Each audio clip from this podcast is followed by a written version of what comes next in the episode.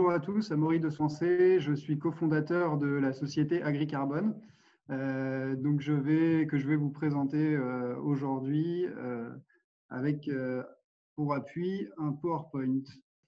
Donc AgriCarbone est une société que nous avons créée il y a près de, trois ans maintenant.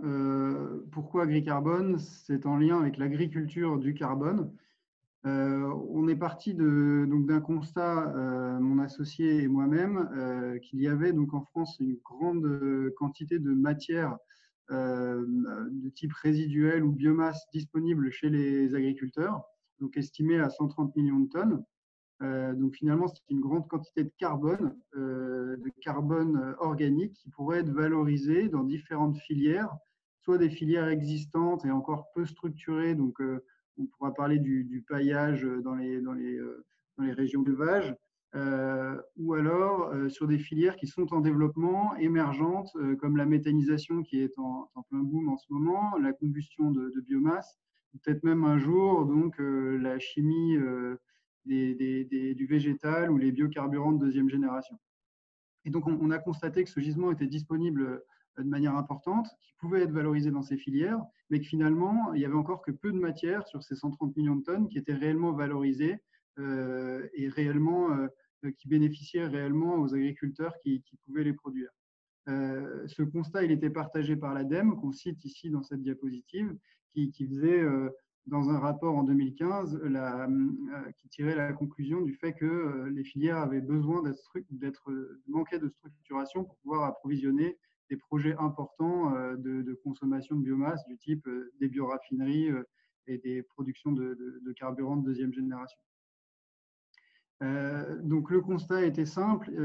concrètement, il y a un besoin d'un client. Là, ici, c'est un méthaniseur qui recherche des biomasses donc au meilleur prix, rendu sur, son site de, méthanisation, donc via une offre clé en main. Et euh, en plus de ça, ce méthaniseur, il souhaite euh, valoriser donc, euh, le coproduit qu'il génère sur son site, qui est du digesta concrètement, donc qui ressemble à un effluent d'élevage. Ça peut être pour le cas des biocarburants de deuxième génération, des vinasses, pour le cas de l'élevage des fumiers ou des lisiers. Voilà, nos, clients consomment des biomasses, mais produisent aussi souvent des, des effluents qui peuvent être valorisés en agriculture. Euh, l'autre besoin, donc euh, l'autre interlocuteur avec lequel on va échanger, c'est l'agriculteur qui lui produit des biomasses euh, résiduelles ou donc on va montrer des cives. Là, on a mis des pommes de terre parce que ça peut être des, des pommes de terre déclassées, des, des invendus, des surplus d'ensilage. On parle aussi des pailles, des menus pailles. Donc, l'agriculteur produit toutes ces biomasses qui sont habituellement peu ou sous-valorisées et euh, à l'inverse du méthaniseur, lui, recherche euh, donc des garanties agronomiques, notamment euh, des, matières organiques qui permettront de compenser ce qu'il aura commercialisé, soit dans la méthanisation, soit dans d'autres filières. Et en plus de ça, en plus de, ces garanties agronomiques, il recherche une garantie économique, donc d'être assuré qu'en commercialisant ces sous-produits, il aura un revenu suffisant et euh, lui permettant de compenser l'ensemble des prestations réalisées.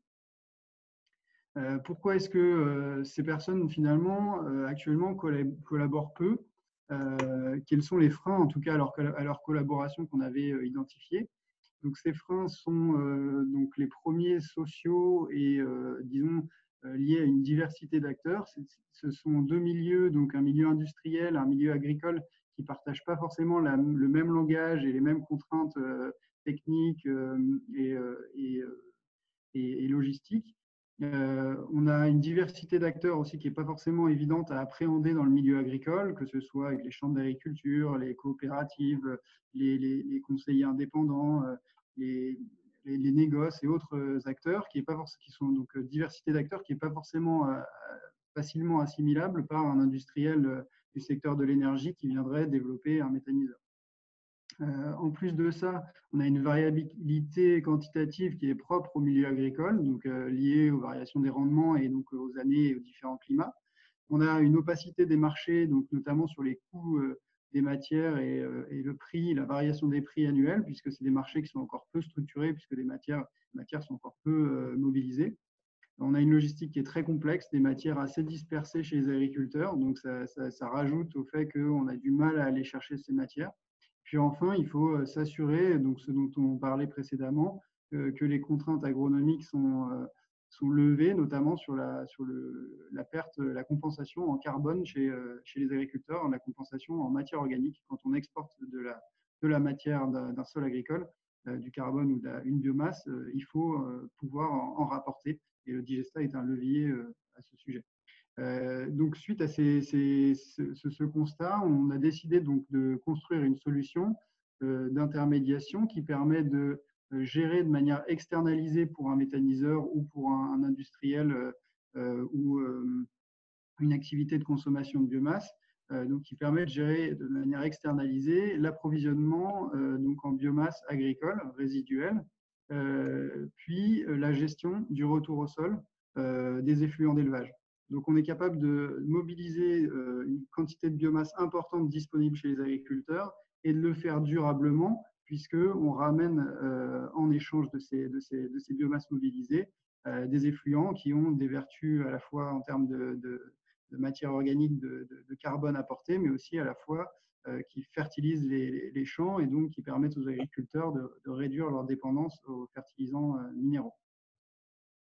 donc concrètement, notre proposition de valeur, si on doit la résumer en trois lignes, c'est de faciliter l'approvisionnement en biomasse des industries biosourcées, euh, donc, on va parler de la méthanisation et toutes les industries qu'on a citées, mais aussi de faciliter la valorisation euh, des résidus organiques euh, grâce à, donc, pour ces deux, ces deux piliers, grâce à trois piliers.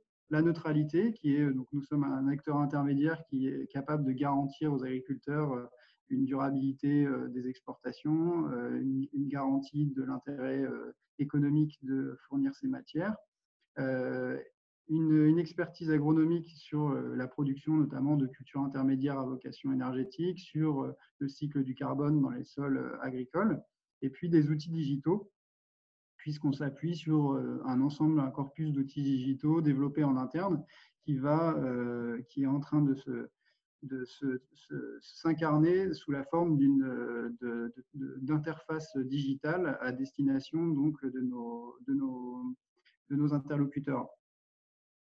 Euh, donc nos avantages concurrentiels en quoi on se démarque d'autres activités.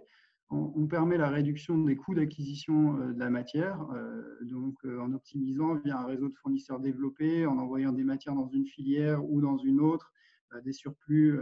Quand on manque de matière, on est capable d'aller chercher, par exemple, on manque de matière en méthanisation, on peut aller chercher des matières dans l'élevage et vice-versa. On manque de matière dans l'élevage, on peut aller chercher des matières en méthanisation et euh, beaucoup de complémentarités sont possibles dans les filières, ce qui nous permet de réduire les coûts. On a une expertise en logistique, pareil, on, optimise avec, notre activité.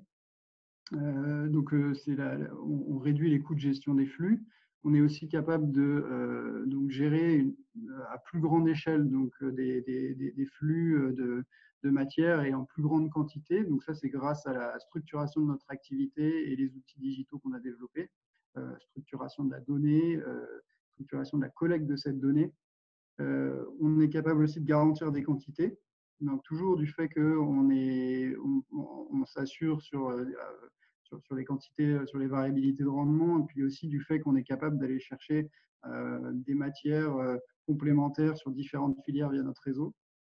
on a structuré un système aussi de garantie de qualité, donc de contrôle qualité, qui permet donc de rassurer le client d'avoir une offre clé en main où on a une quantité garantie une qualité garantie, notamment sur le taux de matière sèche.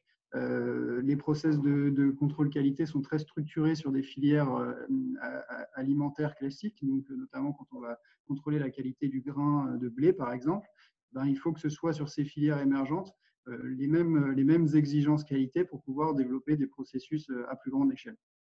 et puis enfin, on peut proposer une garantie de durabilité puisque euh, on ne peut pas surexploiter euh, donc une parcelle euh, agricole. il faut s'assurer que le taux de matière organique de cette parcelle, à minima, reste constant, voire augmente. Et on peut travailler donc à, à rassurer en tout cas l'agriculteur sur ce point, et notamment en réalisant des échanges avec du digesta, du fumier ou d'autres coproduits organiques. Donc, je vous parlais de, l'outil sur lequel on se, base principalement pour, pour gagner en, efficacité et optimiser notre activité, optimiser l'activité de, négoce. Donc, ce sont des interfaces digitales qui permettront donc aux fournisseurs de, de saisir des, matières, aux clients de saisir des demandes, et puis à chacun de, bénéficier d'un suivi de l'ensemble de de la chaîne logistique, donc avec mise à disposition de tickets de pesée, de factures, de bons de livraison, euh, tout ça sur, sur une seule interface. Donc un, mélange entre euh, un intranet et euh, une interface de suivi logistique. Donc, on a mis en place du design thinking pour que ce soit euh, pertinent et facile d'utilisation. Il y a une traçabilité euh, digitale donc, qui permet de garantir euh, l'origine des matières, notamment à la balle de paille, qui va être mise en place progressivement. Donc, il y a toute une algorithmique qui nous permet de faire un matching pertinent entre l'offre et la demande. Et puis enfin, on, a beaucoup de données, notamment donc, de prix, qui nous permettront, par exemple, de faire des, euh, analyses mensuelles du prix des matières qui sont euh, habituellement faites sur des matières euh, nobles, ce qu'on pourrait appeler nobles comme du grain, mais, pas du tout faites sur des marchés encore peu structurés comme les biomasses résiduelles et la, la paille, par exemple, qu'on peut, qu'on peut cibler. Les marchés qu'on vise actuellement en 2020 et, pour, le, pour les, années à venir, donc, on cite différents marchés. On parlait donc voilà de la méthanisation qui euh, un, 50, qui représente 50% de notre chiffre d'affaires actuellement. Euh, mais on travaille aussi donc sur les matières fertilisantes qui nous permettront de compenser les biomasses euh, exportées.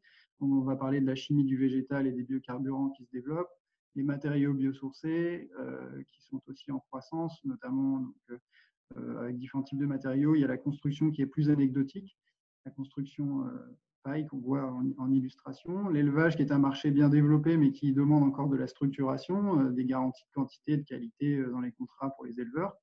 Euh, les champignonnières qui est un marché stabilisé, peut-être un peu en décroissance sur la consommation de, la paille, donc qui est plus anecdotique de ce point de vue-là. et puis la combustion et la pyrogasification qui ont, tendance à, se développer aussi. Actuellement, donc on, est, deux fondateurs à avoir soutenu et développé cette activité depuis le début. Donc, Simon Pelletier, mon associé, euh, plus spécialiste de l'agronomie, et moi-même, plus spécialiste des filières de valorisation et euh, de, l'économie euh, circulaire au sens large. on est depuis peu soutenu par Mélik Kebayer qui vient nous, nous appuyer donc, en tant que commercial sur la partie donc négoce de, de, paille en échange avec du compost et puis euh, deux stagiaires euh, d'AgroParisTech qui, travaillent avec nous euh, depuis quelques mois. on a vocation à se développer, notamment cette année qui est une année charnière pour nous. Donc, on aura sûrement des nouvelles recrues d'ici quelques mois. Il est important aussi de citer dans quel écosystème on s'inscrit. Donc, on est soutenu par la Fondation AgroParisTech, BPI France, Paris Co, qui est notre incubateur, on est membre du pôle IAR et puis on a été financé en grande partie par, notamment sur le développement des interfaces digitales dont on parlait, par euh, la Climatic.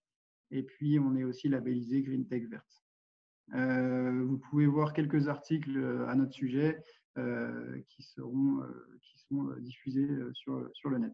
Donc, merci pour votre attention. N'hésitez pas à me contacter ou à nous contacter donc, sur contact.agricarbone.com. On aura beaucoup de plaisir à vous répondre.